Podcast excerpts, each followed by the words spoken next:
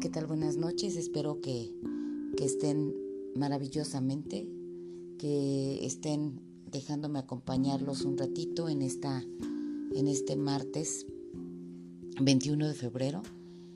Y, y espero que, que de verdad de lo que vamos a platicar, vamos a abarcar, platicar una semblanza de dos mujeres importantes que son la primera abogada en nuestro país, en México, y la primera abogada italiana que, que bueno, que se ha hecho famosa ahorita les voy a decir exactamente por qué se volvió una referencia y que para mí fue importante incluirla en, en el día de hoy.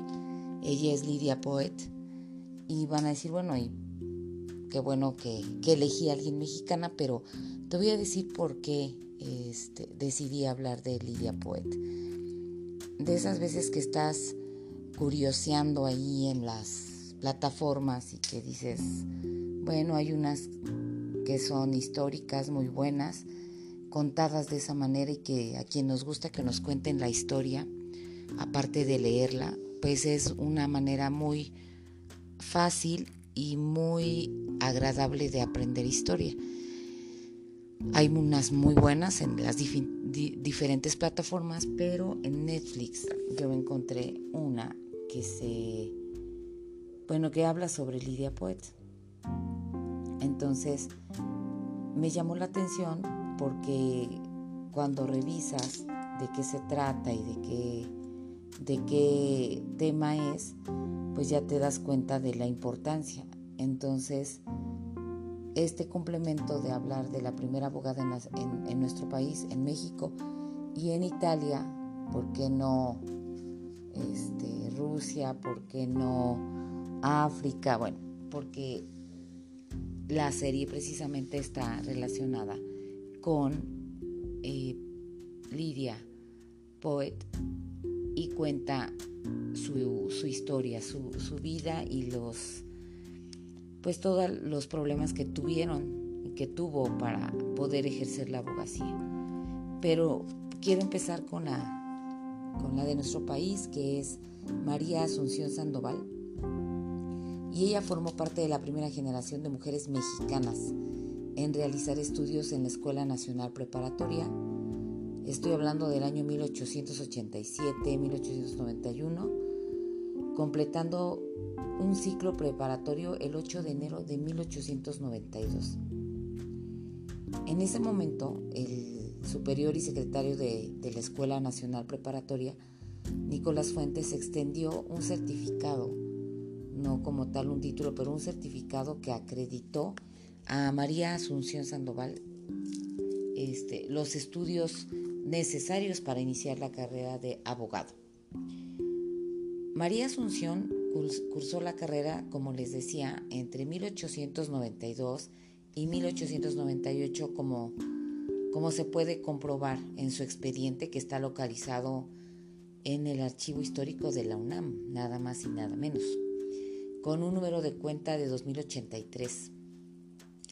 Poco se sabe de la, de la vida personal de esta mujer, María Asunción, pero se pueden rescatar algunos datos eh, donde que refiere que, por ejemplo, a los 22 años, eh, por su agradable presencia e inteligencia, en el momento de sustentar su examen, este, en 1898, ¿sí? Eh, que es lo que más o menos aproxima a su año de nacimiento, de 1876 pero en otra fuente, una revista, este, Dolores Correa Zapata, habla de las dificultades que debió vencer para llegar a terminar sus estudios preparatorios. No, no era sencillo, es como muy fácil decir actualmente las mujeres que hemos tenido esa oportunidad de abrirnos paso y de que ya es pues sí, un acto normal, un hecho normal entrar a estudiar a la universidad, eh, bueno, ya que digamos la universidad, terminar la primaria, secundaria, preparatoria, licenciatura, maestría, y no sorprende absolutamente a nadie. Algunas con menos oportunidades que otras, con grandes eh, inequidades y muchas desigualdades al respecto. Sin embargo, es ya muy normal, natural que se, que se entienda así. Pero en la época de 1880, 90, pues cuántas eh, complicaciones tuvieron que haber pasado eh, estas mujeres que además de una de ser consideradas solamente para que fueran esposas o se dedicaran a las labores del hogar.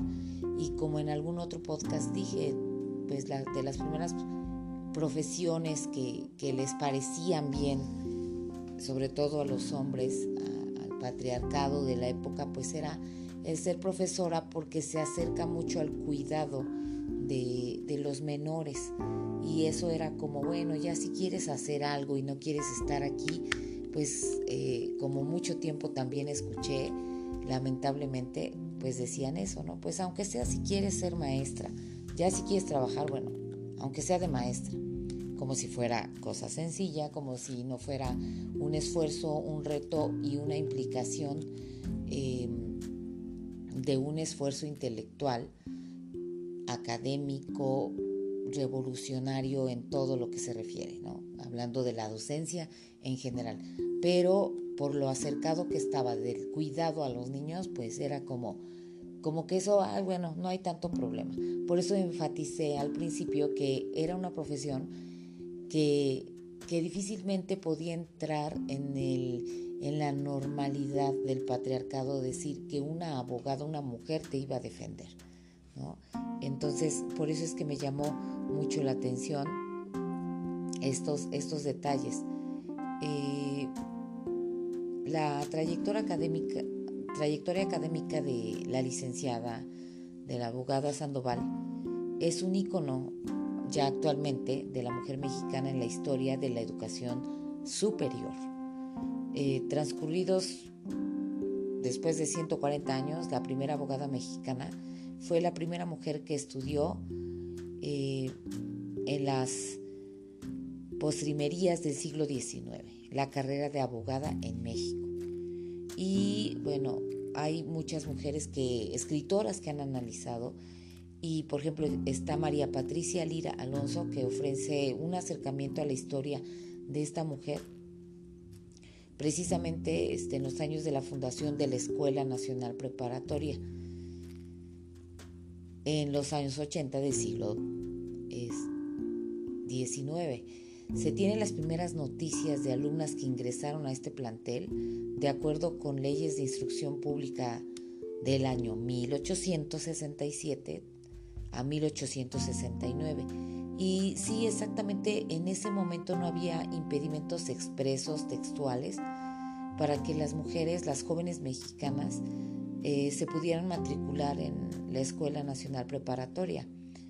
Y en la primera generación femenina, eh, que fue de 1882 a 1890, encontramos a este personaje, a Sandoval, la abogada, siendo la número 12 de las primeras 14 señoritas que ingresaron a esta escuela. Y bueno, los estudios preparatorios incluían gramática española, latín, griego, francés, inglés, aritmética, este, física general, química general, elementos de historia natural.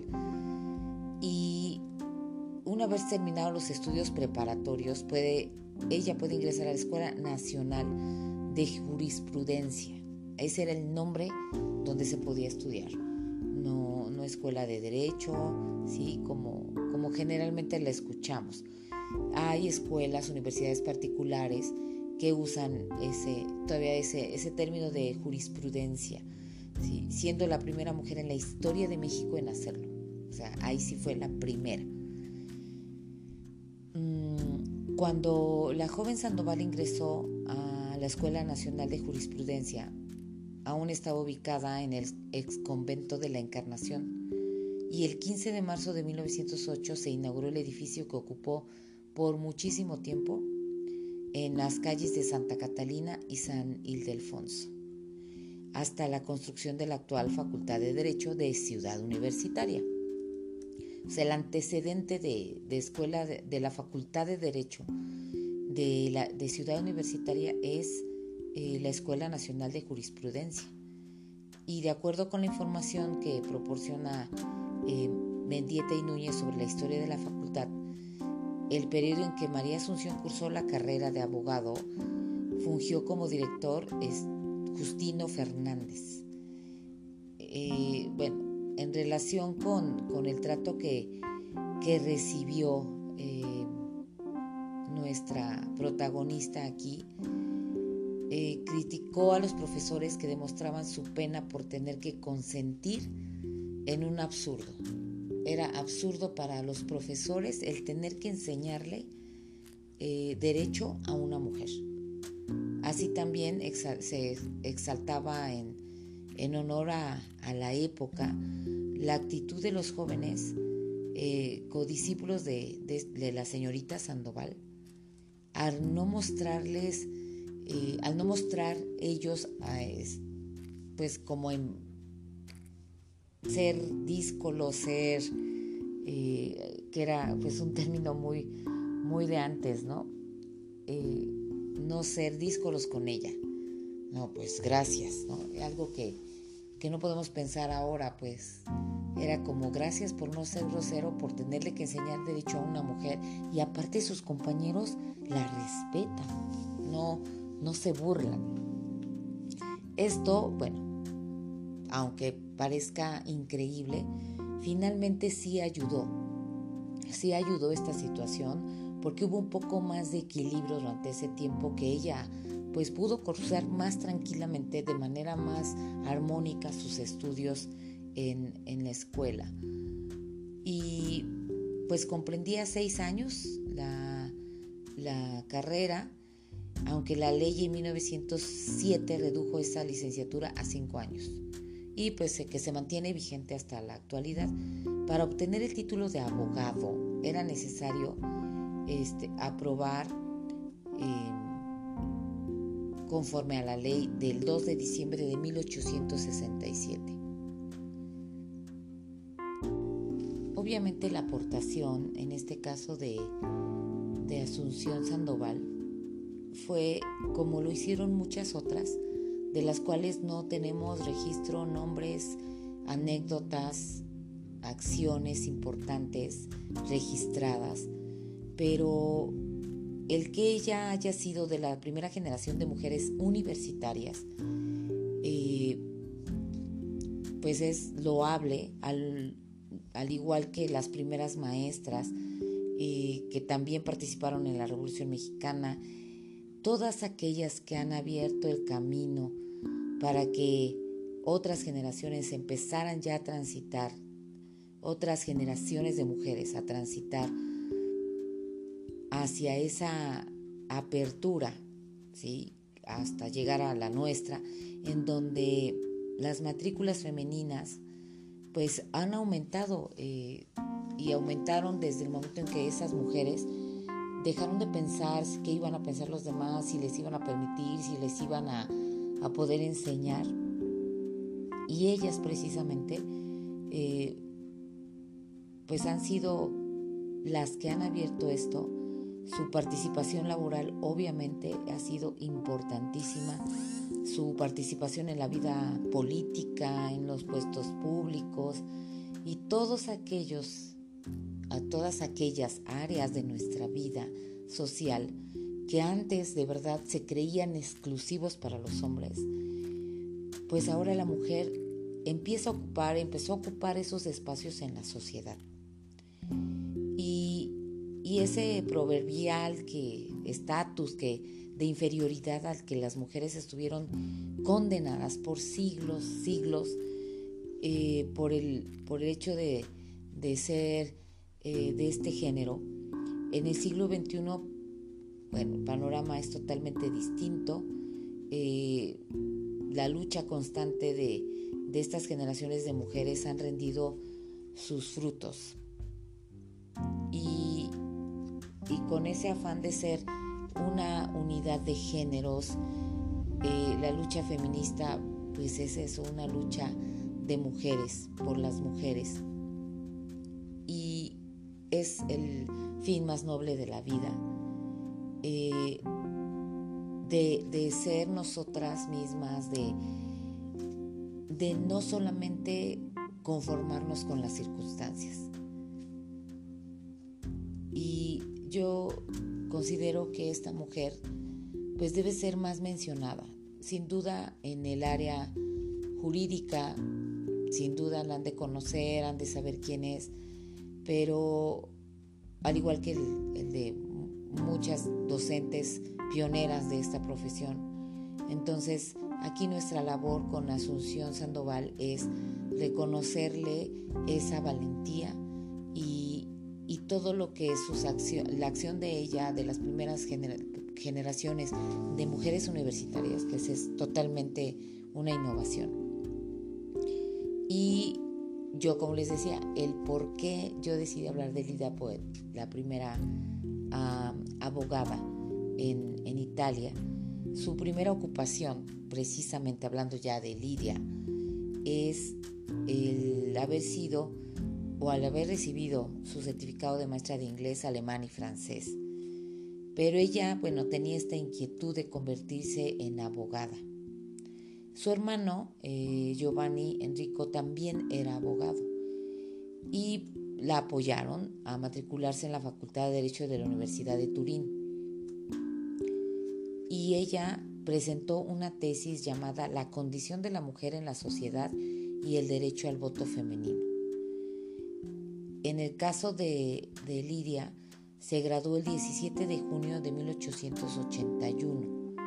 Durante los dos años que continuaron a, esta graduación, continuó su aprendizaje en oficinas de abogados, este, asistiendo a sesiones en los tribunales, su práctica forense y, y aprobó los exámenes prácticos, teóricos para la profesión legal. Y como es de esperarse, Lidia Poet solicitó entrar en la Orden de Abogados y Fiscales de Turín. Sin embargo, al percatarse de que una mujer había sido aceptada en la lista, la Oficina Fiscal General recurrió ante el Tribunal de Apelación de Turín argumentando que las mujeres no podían ejercer la abogacía porque la profesión era un cargo público. Y en aquel momento el cargo público, este, la admisión de mujeres en los cargos debía estar especificada en la ley, si no, no la podían ejercer.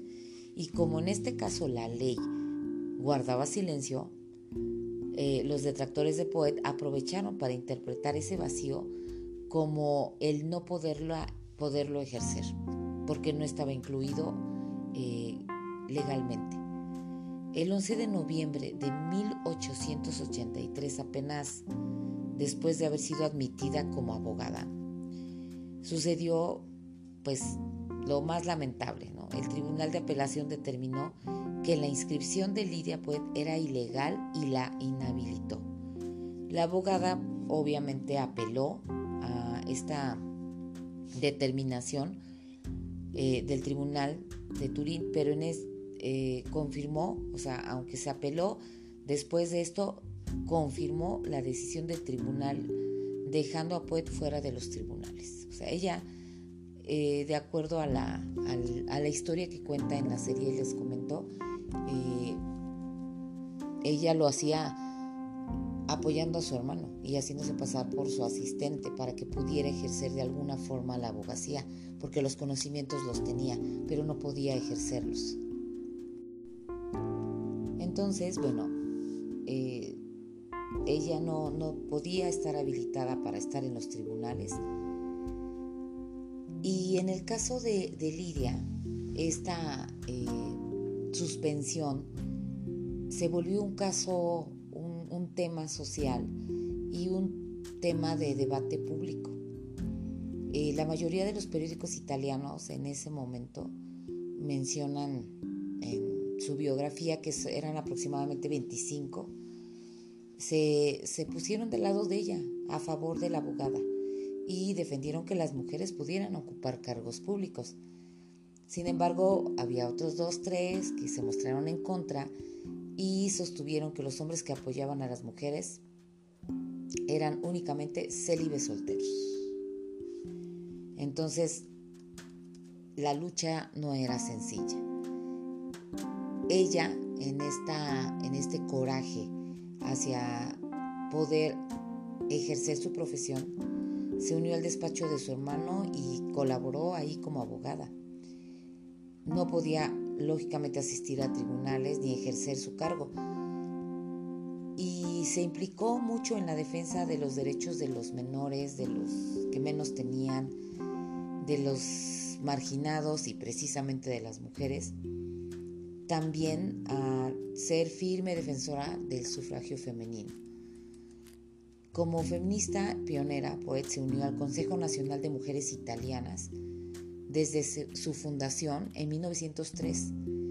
Ella se involucró en la lucha por la igualdad, dirigiendo el trabajo de la sección jurídica en los primeros congresos de 1908 y 1914. Participó en distintos congresos eh, penitenciarios internacionales dedicados a los derechos de los reclusos y los menores. En 1919, el 17 de julio, cuando iba terminando la Primera Guerra Mundial. La promulgación de ley permitió a las mujeres acceder a los cargos públicos. ¿Hasta, hasta qué momento? Eh? Pero excepto en el Poder Judicial, en los cargos militares y en la política. O sea, sí, gracias, pero excepto Poder Judicial, cargos militares y políticos. Y así con todo este ir y venir que les comentó, Pasaron 36 años después de haber sido inhabilitada Lidia Poet y fue admitida de nuevo en la Orden de Abogados y Fiscales de Turín. No me lo van a creer. Hasta que ella tenía 65 años, oficialmente se pudo convertir en la primera abogada de Italia, abriendo el camino lógicamente para todas las abogadas y fiscales que vendrían después. Entonces, yo hasta aquí finalizo esta semblanza muy breve, muy rápida de dos mujeres que fueron pioneras, que abrieron camino al derecho a la abogacía, a ejercer esta profesión que que se caracteriza precisamente por el debate, eh, la inconformidad, los argumentos, eh, pues era especialmente criticada la mujer que quería dedicarse a eso. Ustedes van a, si les llama la atención y vean la serie, me parece que son seis episodios, yo no los he visto todos, pero lo que he visto a mí, a mí me ha gustado. Em, siento que hay algunas partes un poquito sobreactuadas, pero no soy crítica de series ni de cine, nada. Simplemente lo digo como una opinión, eh, pues sí, de, espectadora, pero, pero me gusta, me gusta mucho hasta ahorita lo que llevo.